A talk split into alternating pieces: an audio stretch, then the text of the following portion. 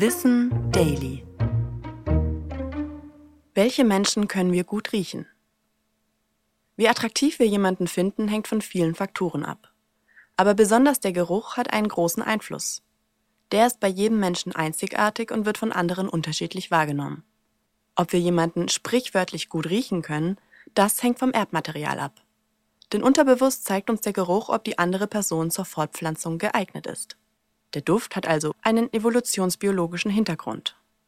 Diese bestimmten Gene bewirken, dass Eiweiße für die Immunabwehr produziert werden, sogenannte humane Leukozyten-Antigene. Sind die Antigene unterschiedlich, dann wäre auch das Erbmaterial des Nachwuchses vielfältiger und dieser damit besser für Krankheiten und das Überleben gewappnet. Heißt also, je mehr sich Menschen in ihren Genen unterscheiden, desto attraktiver finden sie sich und ihren Duft. Bedingt durch den Monatszyklus verändert sich dieser Geruch bei Frauen sogar.